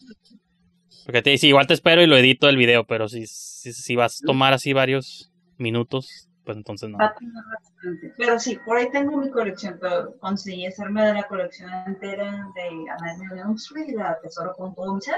No es nada especial, es solamente las películas juntas. Pero pues para mí es especial porque me, es mi vida favorita. Um, ah, de hecho, ah, digo, me acordé de una película muy mala, que de hecho fue de hace 10 años. Se llama Stay Alive, que es de un videojuego. Sí. Ah, nunca la vi, pero me acuerdo del póster, que, ajá, que es un control nomás, ¿no? Y unas manos sangrientas. Está horrible. O sea, me encanta la película porque me, o sea, me, me gusta que es mala con ganas, mala. Ah, y me gusta Elizabeth Bathory. Es, es una de las personalidades más interesantes, interesantes, reales y terroríficas. O sea, es una verdadera villana de cualquier, así, es, es una villana terrorífica de la vida real.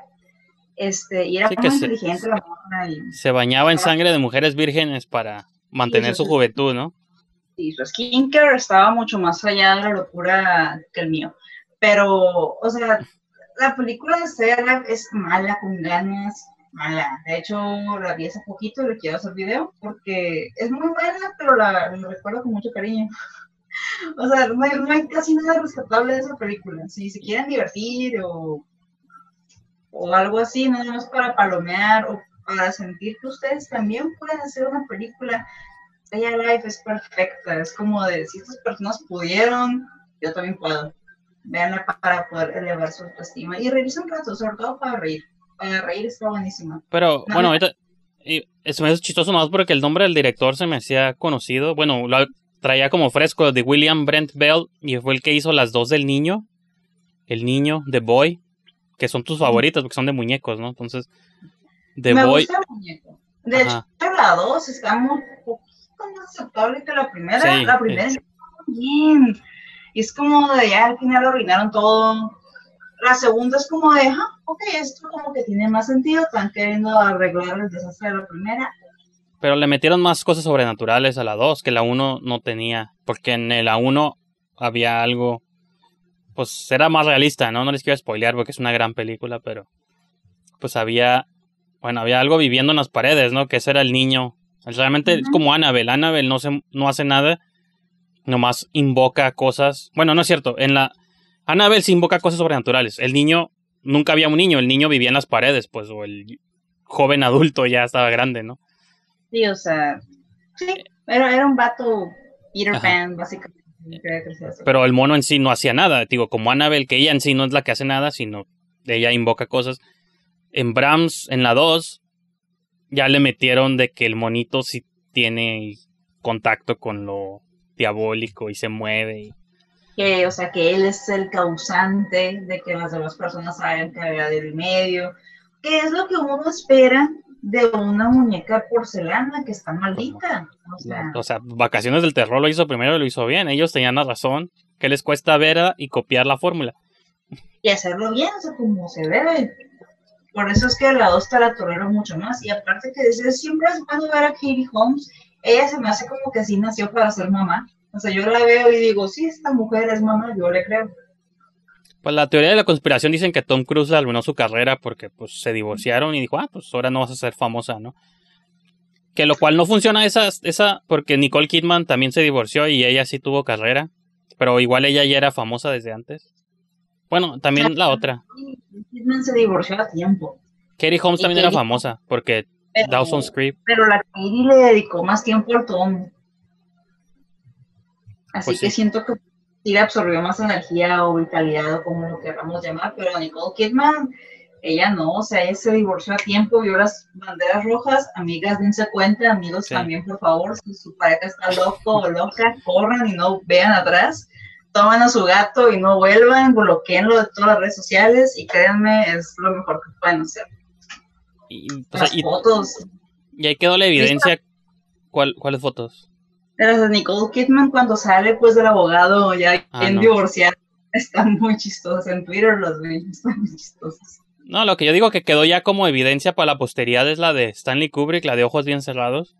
Mm. O sea, como que esa movie es un documental sobre su relación, ¿no? Súper bizarra y tormentosa. Yo, ahí quedó esa película para que vean cómo, cómo era el matrimonio Kidman-Cruz. Y pues bueno, el punto era que el director de las del niño es el que hizo tu película Stay Alive, entonces... Si no te preguntabas por qué son tan malas las dos de Boy, pues ahí está el talento. Digo, pues a lo mejor era como que sus primeros pininos, ¿no? No sé por qué le siguieron dando trabajo a este amigo, pero es a lo que voy, chicos. O sea, si ese vato pudo seguir trabajando en cine, ustedes también pueden, y pueden hacerlo mejor. Pero fíjate, lo que te iba a preguntar, porque no, no me quedó claro tu conexión. ¿Por qué dijiste que Stay Alive y mencionabas lo de Elizabeth Bathory? ¿Es sobre eso? ¿Es una adaptación o qué? Está forzado, o sea, está más forzado que quererme poner a mí de güera. O sea, está Por- forzado. porque la de Hostel, la 2, también tenía algo así, ¿no? ¿Te acuerdas que había unos... Ah, una- bueno, una pero es más un gag, es más de una Ajá. señora que tiene como que la cura de sentirse Elizabeth, ¿no? A la hora de hacer sus, sus loqueras. Pero en Stay Alive, ahí está como que bien de a huevo, querían que fuera Elizabeth Bathory porque está chida. Y es como de, o sea, pudieron haber puesto a cualquier otra villana, literal, cualquier persona que admirara, así como en Hostel 2, que esta morra obviamente era fan de Elizabeth Bathory, bueno, pues en Stay Alive pudieron haber puesto que alguien era bien fan y que por eso basaba sus muertes en y que era una asesino en serie en Nueva Orleans, porque la historia se desarrolla en Nueva Orleans, no en. Europa, Nueva Orleans. Sí, sí, como era que- era como Rumania, ¿no? De Budapest, allá por aquellos lugares, igual que el Vlad el empalador, ¿no? Sí, o sea, nada que ver. Entonces ni siquiera le dan como que un giro forzado a la historia de no, y pues no, no mucha gente sabe, pero Elizabeth se mudó a Estados Unidos huyendo de la justicia. Ni siquiera en esto le invirtieron. Nada. Ahí es como de que Elizabeth Bathory tenía una plantación en Nueva Orleans. Es como que en ningún momento la morra tuvo plantación en nin- ninguna parte de- del continente americano. Ella jamás salió de Hungría. Pero bueno, entonces esa parte, bueno, todo está bien forzado en la película. Pero pues sí, es como que a huevo querían que Elizabeth fuera la villana, cuando pudieron haber puesto a alguien más que simplemente fuera alguien fan de Elizabeth y replicara su, su cura, Sí, ¿no? sí. Esta de matar gente por sangre. Y hubiera funcionado mejor. Pero pues es mi opinión, que van a ver también el video, pero, pero sí. No, sí y por, la película, es Y porque hay historias donde han adaptado lo de Bathory como vampiresa. Lo mencioné hace varios programas, incluso que hay movies que, digo, incluso yo que tengo muchas movies de vampiras y eso, donde toman este concepto de una vampira, este, Carmila o cosas así, de que es esa idea de que posee como a otras chicas o otras mujeres y su sangre, pues es la que, pues la que utiliza para mantenerse viva. Digo, creo que de ahí se transforma un poco el, el mito de los vampiros y Elizabeth Bathory, que no sé si haya una versión donde digan que era vampira o no, o simplemente lo Pues, hacía. Cuenta la leyenda de que esta morra estaba bien loca y sí creía que eso le iba a mantener joven. Este, pero cuenta la leyenda de que el, el, el este vato Bram, Bram Stoker, el que Bram Stoker, escribió sí. Drácula, Sí, sí. cuando era joven y bello y mochilero, pues resulta que este men en sus viajes escuchó la historia de Elizabeth entonces que le gustó mucho y que de ahí se inspiró. O sea, no hay así como que un dato fidedigno que esté escrito así bien bien en papel o piedra o algo, pero cuenta el chisme, el chisme antiguo de que como que lo ayudó a inspirarse. Y porque también estaba el mito de la versión masculina que era de Vlad, el, ¿cómo se llama? Vladil, el empalador, que impalaba gente pues, por sus zonas sensibles y le salían por la boca. Y él, eso era, nomás era como un movimiento de poder, ¿no? No se alimentaba de sangre ni nada. Y el otro, o sea, eso estaba bien de patán, o sea, era como que ya, si no lo quieres, ya acaba con su sufrimiento. Pero, eso era, ajá, muchos de los, también del mito de Drácula tiene, pues muchas movies incluso lo, lo ponen a él como, pues está entre Elizabeth Bathory y Vlad y una combinación ahí pues, y fíjate, lo de las bañarse con sangre, obviamente no creo que los vampiros existan, tal vez ustedes sí, pero yo no creo. Pero el concepto de gente piratona que esté dispuesta a bañarse, sobre todo en aquellos tiempos, porque aquí es de 1500 el año, o sea, en la Edad Media apenas, saliendo de la Edad Media. Y tienes una mujer que cree que bañarse con sangre humana la va a mantener como joven. Sí, sí lo creo, o sea, sí lo creo. Sí. No, no me suena tan descabellado. Bueno, es que digo, Elizabeth estaba loca, pero sí era muy inteligente, porque esta morra te sabía como tres, cuatro idiomas ahí de, sus vecinos, países vecinos o súbditos, ¿no? Para estar como que en contacto con el pueblo. También sabía de administración, sabía de números, sabía letras, filosofía, o sea, alquimia, y ahí está el rayo, pues la alquimia está ¿no? Como para entretenerse o sentir que de pura chiripa puedes convertir el plomo en pero ya para tomarte así como que en serio, como que sí practicar un ritual y así es como que, como que no, o sea, porque ahí se le botó la canica, pues. Yo entiendo que no quieres envejecer, pero pues te concentras en cosas sanas, ¿no? Alimentarte, hacer ejercicio, como María del Guardian. No, no te das como Lisa del Bathory. Y ahí se le cae, pues digo, para sus aquellos entonces sí estaba muy educada, pues, acorde a lo que a lo que su posición. Es una condesa, ¿no? Imagino que. sí, pues, o sea, había varo, había cumplido y tenía la posición. Y no había nadie que le impidiera educarse. Y, ahí te das cuenta que usualmente son los ricos los más piratones, porque como están tan acomodados y tienen tiempo a reflexionar y ver por sus ventanas. Ahora, ¿qué, ¿qué invento el día de hoy? Pues como las ladies de hoy, ¿no? Y los, y los mis reyes, como... Pues el, el tanto ocio y tanto no hacer nada te hace que pienses en cosas que cuando la gente trabajadora que sí tiene que preocuparse todo el día en dónde robarse el pan y todo.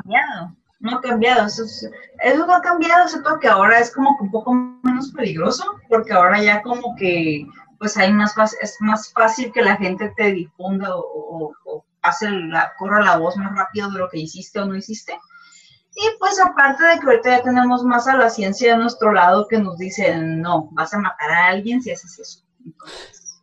Pues la ciencia, entre comillas, lo decimos en un país que creen santos y imágenes. Digo, somos tercer mundo. un país, un, mundo que todavía cree en espíritus que te castigan y cosas así, entonces... está un poquito difícil soltar como que algo que se te ha enseñado, inculcado tan, tan fuerte desde siempre, porque digo, no sé tú, pero yo crecí en familia multicatólica, o sea, tenemos un Cristo gigante acá afuera en el pasillo y un rosario de madera que está como de mi tamaño, o sea, mis mm. son así de católicos, tienen velas blancas, o sea, católicos. Entonces, está muy esperar todo eso. Y fíjate, con...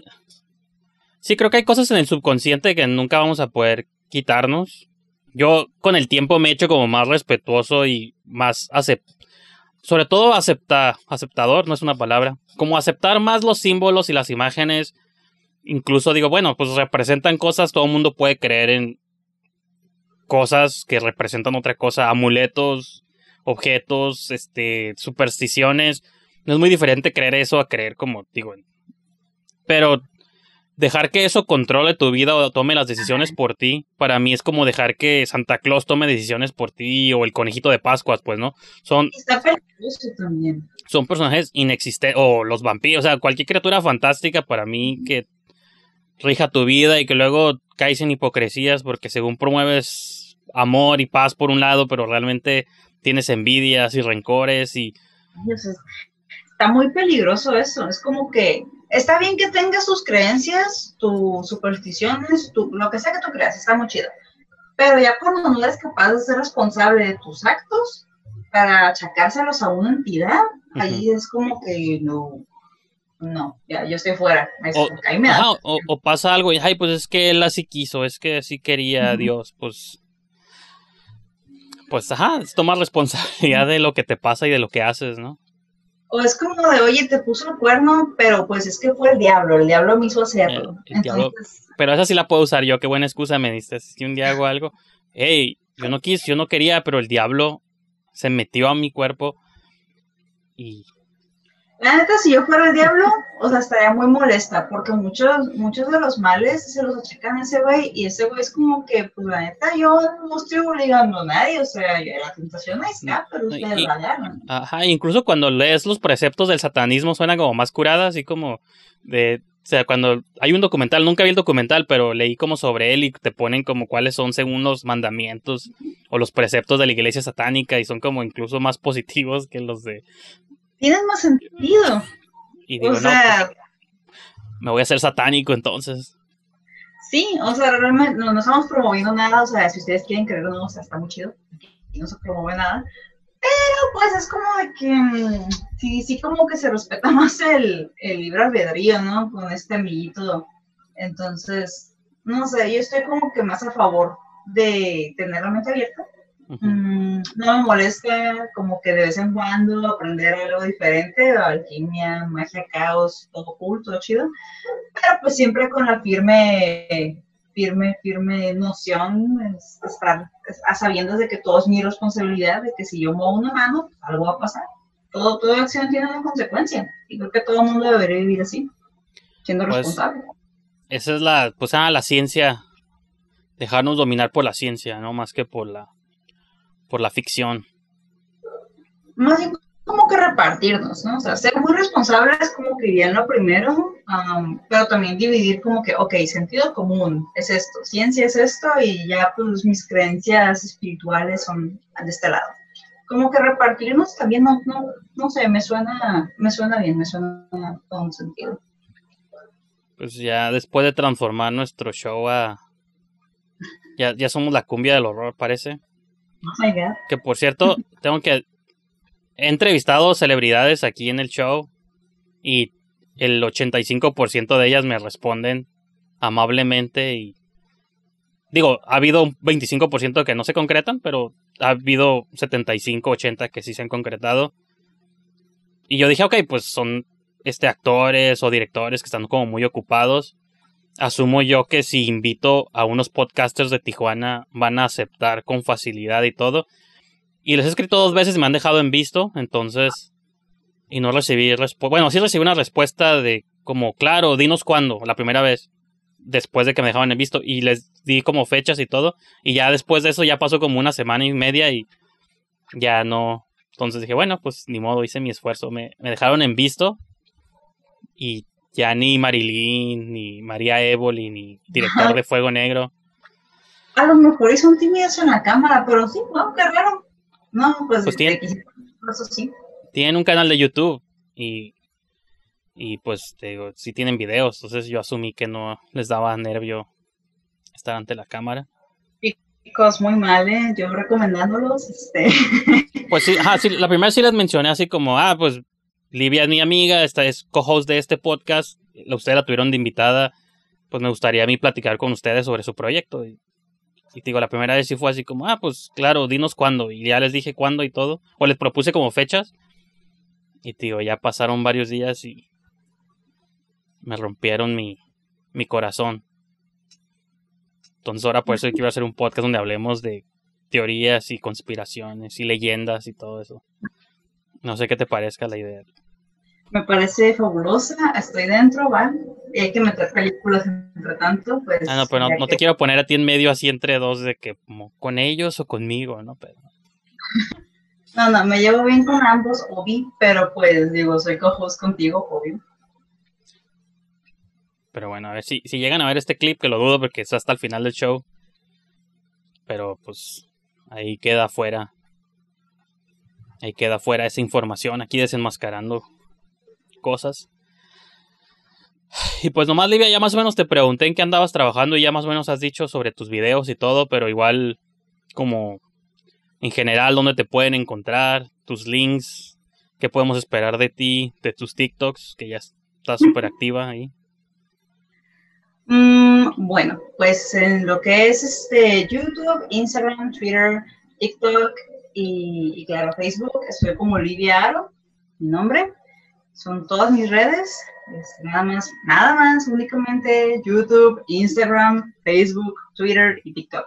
Nada más. Porque tienes, tienes así fans que te han hecho cuentas.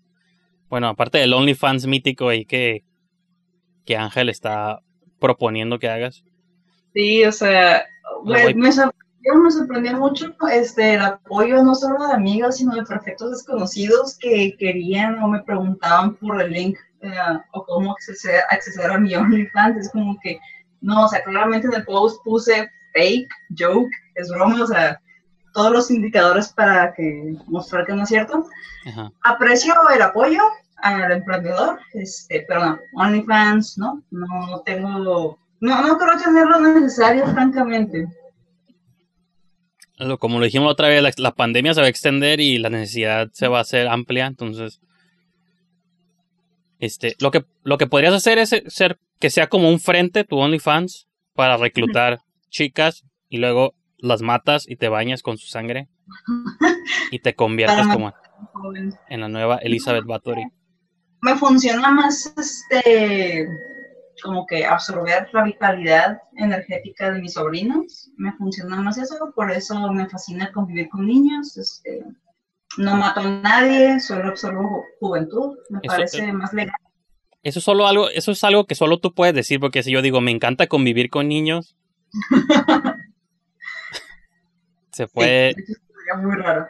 interpretar, pero sí, la, pero pues yo tengo como una infinidad de sobrinos porque mi familia es brutalmente grande. Entonces, como que inevitablemente voy a convivir con, niños. Porque, pues, Fíjate que la mía no, si no tengo un hijo yo pronto ya no va a haber niños en mi familia, en la familia Brijandes. Entonces, si yo, mi hermana o alguno de mis primos no tiene un hijo pronto, ahí se va a des... Pero, o sea, todos mis primos son como de mi edad o más grandes. O dos, tres años más chicos. Pero así como niños, niños, niños ya, ya no hay. Entonces sí, tengo que tener un hijo, así que, pues... Chicas, es tu oportunidad para poder este, um, consolidar el legado Brijandes. Este, De hecho, para el video. Y de hecho, el, reto es más grande todavía que lo tenga yo, porque a cómo funcionan las leyes machistas mexicanas, pues el apellido, el apellido que se mantiene es el del hombre primero. Entonces, creo que hay más presión de que sea yo el que lo tenga y que sea hombre el niño, ¿no? Porque si es mujer, eventualmente cuando ella se case, se va a desplazar de Brijandes a segundo lugar. Entonces, si está, pues se puede perder para siempre ese apellido. Que está chistoso porque todos los Brijandes que conozca seguramente son parientes míos, porque no hay muchos y todos los que he conocido en mi vida son familiares. Entonces, si le pones en Facebook Brijandes, te puedo decir quién es quién de la familia, todos los que salen ahí, ¿no? Uno que otro que viven como en el centro de México que nunca he conocido, pero de algún modo están en el árbol genealógico. Eso está, está muy extraño eso, pero digo, me, si me hubiera apellidado Pérez o Rodríguez hubiera sido diferente, pero sí. De hecho. Pero sí, ahí está un poco un dato de trivia sobre los Brijandes. Que realmente es Bathory, pero lo cambiamos a Brijandes. Muy bien. De hecho, llevas viviendo como 300 años porque yo, Además que yo, yo me baño en, en semen de jóvenes. Entonces, me meto a la tina, lo lleno de líquido. Me la película de Blancanieves con Charlize Theron cuando ella se mete a la tina con leche. Algo así me vino a la mente cuando dijiste tu comentario. Así es, así me baño yo para mantener mi juventud, que no sirvió de mucho porque me salió, digo, sí se ve aquí como rojo, pero o me mordió una araña mientras dormía o no sé qué pasó, pero tengo aquí un, una protuberancia roja. Entonces creo que esos, ese líquido blanco me está, me está afectando la piel. Con mucho cuidado. Pero pues bueno, con esos magníficos pensamientos e imágenes mentales que les acabo de poner sobre cómo me baño, damos por concluida esta sesión. Se cortó, pero pues regresamos nomás para despedirlo. Próximamente por OnlyFans de Mickey Vihandes, este, les voy a mostrar su rutina de skincare y su baño. Así es. A lo mejor puedo embotellarlo y venderlo y a lo mejor hago un negocio, un pequeño negocio. Puedes abrir un mercado nuevo, me parece una idea muy emprendedora, muy bien, te apoyo moralmente. Pues a lo mejor necesito a alguien que trabaje conmigo en, en la, en el nuevo, en, este, en la nueva empresa, entonces te voy a hacer la oferta de trabajo. Sí, se lo voy a pensar. Pues digo, no, pero o sea, vas, tu trabajo va a ser como de oficina, ¿no? Ya sea em, embotellando o pegando Mm. etiquetas. Te, te apoyo en la parte de difusión digital, ahí te puedo apoyar. Community manager, ¿no? Le llaman hoy en día. Todo el mundo es community manager en el 2020. Ya sé qué cosas más inventadas, pero sí. ¿Qué haces? No, pues nomás le muevo al Facebook ahí, al Instagram y ya. Para tuitazos y ya. Y ya. Pues bueno. Entonces, con eso concluimos el show del día de hoy. Gracias, Lidia, por habernos acompañado. Bueno, por haberme acompañado. Hoy no está Ángel y supongo que ya nunca va a volver porque ya su sus rutinas cambiaron. Entonces, no sé si van a entrar en conflicto con las sesiones de grabación, pero pues ya veremos qué, qué haremos. Y pues nomás te deseo suerte en tus eventos. En tus, no sé si vayan a, a pasar antes o después de nuestra próxima sesión, dentro de 15 días, pero pues por si sí pasan antes, te, te deseo éxito y que todo salga bien en estos nuevos tiempos digitales. Gracias, pero no, va a salir, de hecho, nos tendremos nuestra sesión en los siguientes 15 días, eh, en dos semanas más, y hasta el 27, o sea que si nos alcanzamos a ver antes de que sea el show. De hecho, el, si, si es el 27, entonces el show que grabemos es, esa semana, o sea, esa semana de- dentro de 15, va a salir al aire justo el mismo día que tú vas a estar en tu evento, el 27, entonces puedes ahí hacer como, oh, ahorita me pueden ver aquí. Oh, sí es cierto, qué loco. Sí, ok, va, va, va. Y pues bueno, entonces ya, con eso, con eso lo dejamos. Gracias por acompañarnos. A mí, pues ya saben dónde seguirme. Todo el tiempo estuvieron apareciendo abajo los links esos. Suscríbanse en Spotify o en YouTube o en los dos. Siempre digo, ¿por qué no? No les cuesta, es gratis. Si, me si escuchan estos shows, que son la mayoría, los que me oyen en Spotify, pues entren a YouTube y suscríbanse. Y si están suscritos en YouTube, entren a Spotify, busquen el podcast y suscríbanse y ya. No les cuesta nada, más que tiempo. Y sí, el tiempo nunca lo van a recuperar, pero Pero van a aprender de películas, van a aprender de chismes, van a pasar un buen rato, pero creo creo que lo vale. chismes de Miley Cyrus, ¿qué más pueden esperar? Entonces, pues ajá, con eso los dejamos en esta sesión y nos vemos para la próxima.